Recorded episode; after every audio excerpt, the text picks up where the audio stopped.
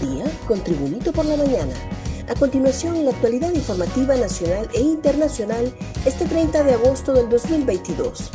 Definen junta nominadora de los aspirantes a la nueva Corte Suprema de Justicia. Con la elección de ayer, de los dos delegados que faltaban, la Junta Nominadora quedó lista para ser juramentada por el Congreso Nacional y comenzar a recibir las hojas de vida de los aspirantes a magistrados de la Corte Suprema de Justicia para el periodo 2023-2030. El catedrático universitario Waldo Rivera, designado por el claustro de profesores de Derecho de las universidades del país, y el abogado Carlos Josué Padilla, propuesto por el Pleno de la Corte Suprema de Justicia, se unen a los otros cinco miembros de esta junta, anunciados la semana anterior. Olvan Valladares, por el Consejo Hondureño de la Empresa Privada, Marta Dubón, de la Sociedad Civil, Mario Urquía, del Colegio de Abogados de Honduras, María Savillón, de las Centrales Obreras, y Blanca Izaguirre, por el Comisionado Nacional de los Derechos Humanos. Descubren a más personas involucradas en el crimen de Said Lobo y demás jóvenes. La Policía Nacional tiene nuevos elementos sobre la masacre ocurrida en Tegucigalpa, donde ultimaron a Omar Said Lobo Bonilla, hijo del expresidente Porfirio Lobo Sosa. Sobre el crimen en perjuicio de Said Lobo y tres jóvenes más, el director de la policía, comisionado Gustavo Sánchez, señaló que el caso está muy avanzado. Las personas que en su momento se informó estaban detenidas, fue efectivamente así. Hay otras órdenes de captura, varios vehículos decomisados que técnica y científicamente hablan que tienen restos de sangre, proyectiles disparados, restos de sudor y cabellos. Estos son indicios que serán tratados en los laboratorios de criminalística de la Dirección Policial de Investigaciones y como resultado, entre capturas y órdenes de capturas, hay más de 10 personas señaladas y hay más personas involucradas, precisó el oficial. Sala Penal revoca la prisión preventiva al expresidente del Colegio de Abogados la Sala de lo Penal de la Corte Suprema de Justicia, por unanimidad de votos, revocó la medida de prisión preventiva al expresidente del Colegio de Abogados de Honduras, Olvin Antonio Mejía Santos, condenado a ocho años de reclusión por el delito de apoderamiento de fondos privados de jubilaciones y pensiones del Instituto de Previsión del Profesional del Derecho.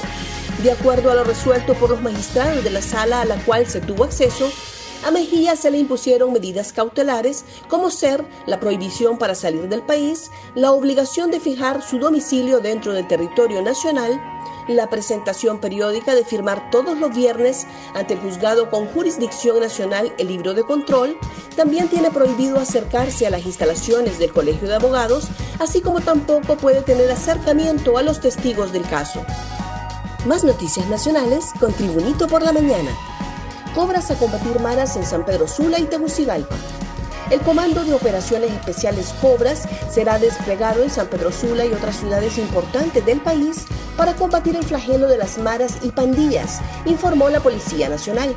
La fuerza táctica de la Dirección Policial Antimaras, Pandillas y Crimen Organizado será el Comando Cobras y va a enfocar su operatividad en Tegucigalpa y San Pedro Sula, específicamente en temas de maras y pandillas informó el director de la Policía Nacional, comisionado general Gustavo Sánchez Velázquez. Catracha estudia para piloto en Nueva Jersey. Una hondureña realiza estudios para graduarse como piloto en la Academia de Nueva Jersey. Se trata de Jocelyn Aguilar, originaria de Santa Rosa de Copán, quien en su infancia se mudó a la colonia satélite en San Pedro Sula debido al trabajo de sus padres. De niña, a Aguilar le gustaba observar los aviones cerca del aeropuerto y al terminar el colegio aplicó una beca para estudiar en el extranjero. Por fortuna, fue aceptada en la Universidad de Aeronáutica de Seattle, pero por cuestiones económicas no pudo asistir. A pesar de todo, no se dio por vencida y estudió en Horizontes Escuela de Aviación, donde obtuvo su licencia de piloto americana. Libre se defenderá abogada que ultimó a maestra al arrollarla.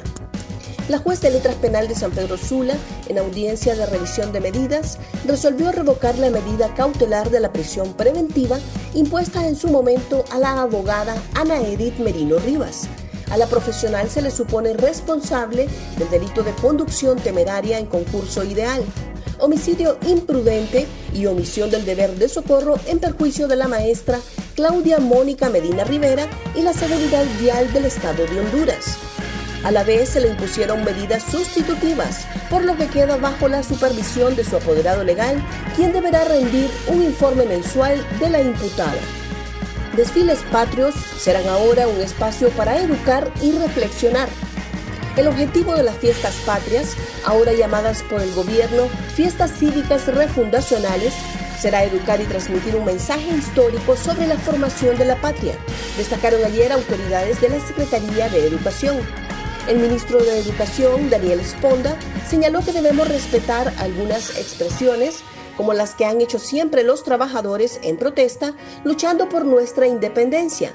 En ese marco y en ese contexto, queremos reafirmar nuestro compromiso de educar para refundar la patria. El funcionario señaló que las fiestas patrias siempre debieron haber representado un espacio académico, formativo. No debieron haber sido un tema particularmente del 15 de septiembre, donde el pueblo se emocionaba por el desfile patrio. Gracias por tu atención.